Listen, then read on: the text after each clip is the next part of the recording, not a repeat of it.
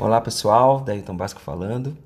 E hoje eu queria falar rapidamente sobre uma conversa que tive ontem com um amigo, o Roberto estava aqui com a gente, a gente estava conversando sobre os pensamentos de Deus, os planos de Deus.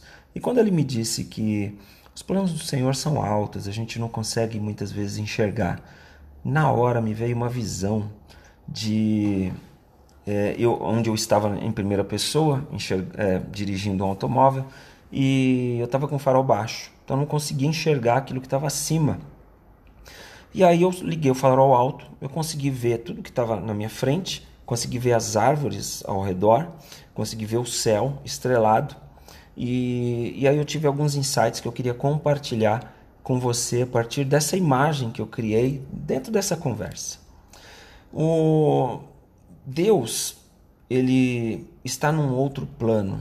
Ele está o, o, coração de Deus, a mente de Deus, os planos de Deus estão num outro plano que muitas vezes a gente não consegue enxergar. Por quê?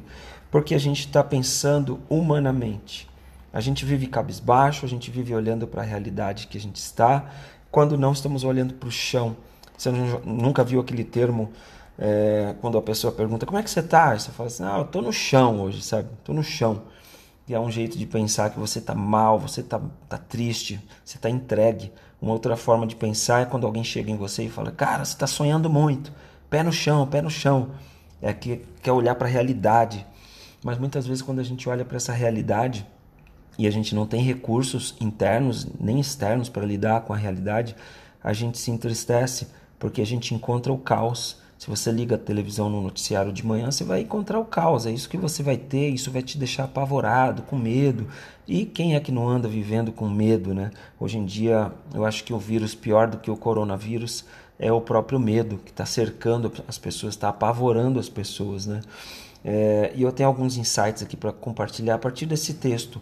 É, Isaías 55:8 diz que é, 8 e 9, né? porque a, os pensamentos de Deus não são como os nossos pensamentos. Os pensamentos de Deus são altos e os nossos pensamentos não são. Então, é, primeiro, primeiro insight que eu tiro aqui é que os frutos não nascem no tronco. Quando você está olhando para frente ou para frente para o chão, como um farol baixo, você só consegue enxergar o tronco. Se você olhar para uma flor, você só consegue enxergar espinho, porque você só vê o caule. Mas quando você contempla uma flor, você gosta tanto daquele visual que você quer levar o conjunto todo.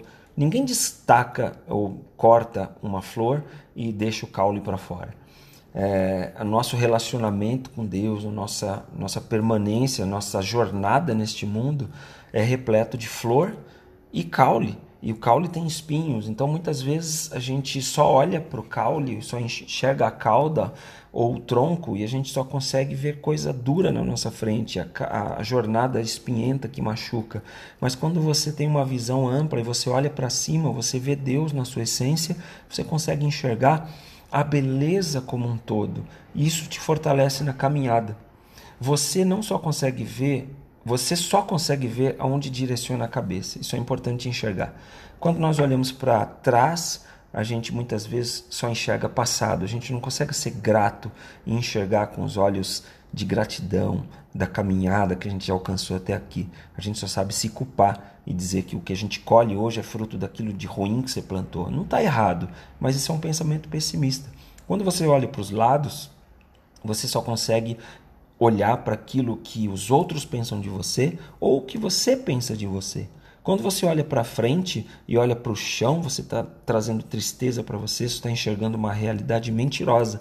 Mas quando você olha para cima, você encontra Deus e os seus planos. E aí você consegue ter um tempo diferente, colocar um divisor de águas na tua vida, que é um planejamento estratégico para você sair dessa crise por cima.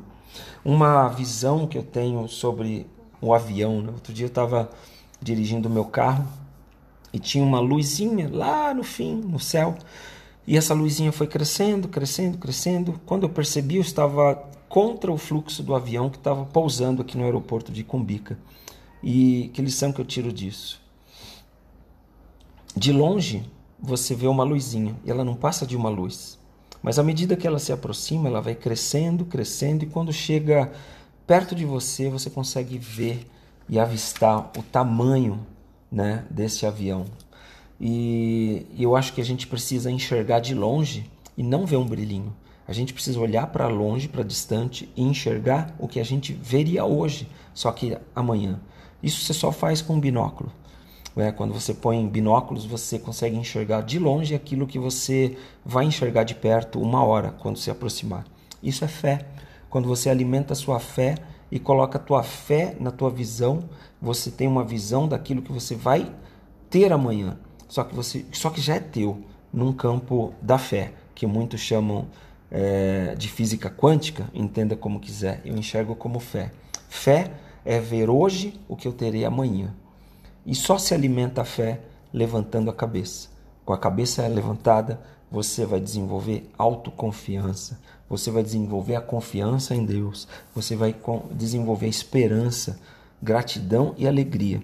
Então, olhe para o alto. Neste, neste dia, eu te convido a olhar para cima, olhar para Deus, enxergar Deus, enxergar os planos de Deus para a tua vida, que a gente muitas vezes não tem acesso. Que Deus te abençoe e até a próxima.